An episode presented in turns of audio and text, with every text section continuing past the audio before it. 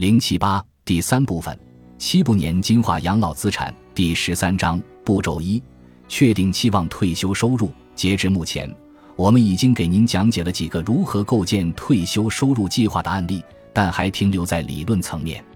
现在是撸起袖子年金化养老资产的时候了。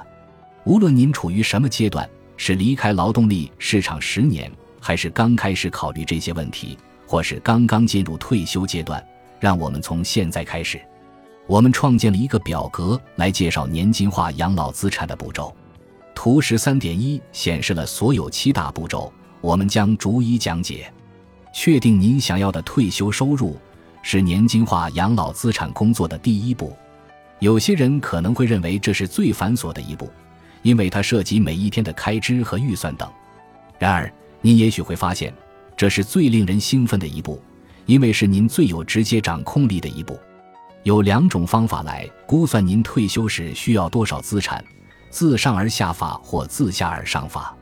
自上而下法假定您的期望退休收入为工作期间收入的某一比例，用这种方法计算，需要从现有的退休前收入中切出一部分，得出您的期望退休收入。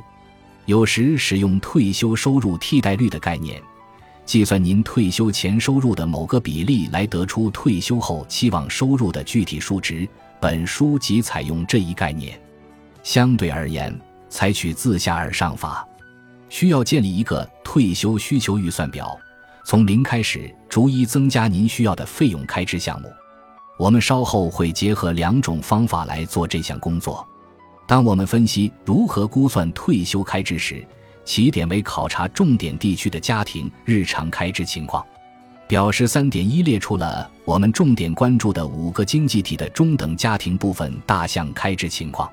顺便说一句，您可能注意到我们在这里讨论的是家庭开支，而不是个人开支。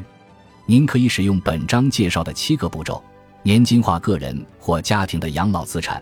这七个步骤，这两种情况都适用。您可以自行选择如何计算您的退休需求。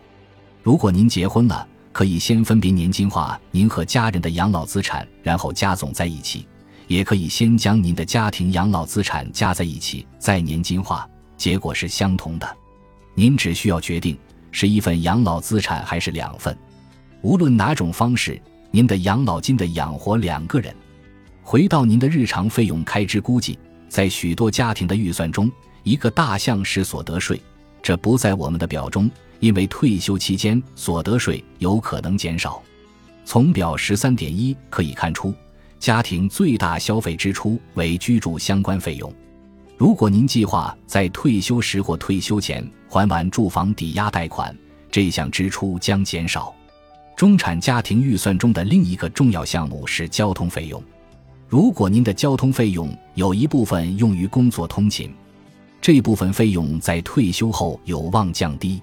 最后，对于许多家庭而言，工作期间要通过养老金计划或其他养老资产账户为退休阶段储蓄部分资金。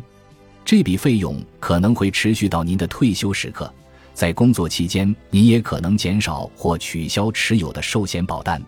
现在，您也有可能耗费部分储蓄，比如潇洒一把，加大旅游和娱乐消费。增加退休期间的整体开支。如果您想使用自上而下法，在目前的收入中扣除税收、抵押贷款、交通费用以及养老储蓄开支，也是评估期望退休收入的好起点。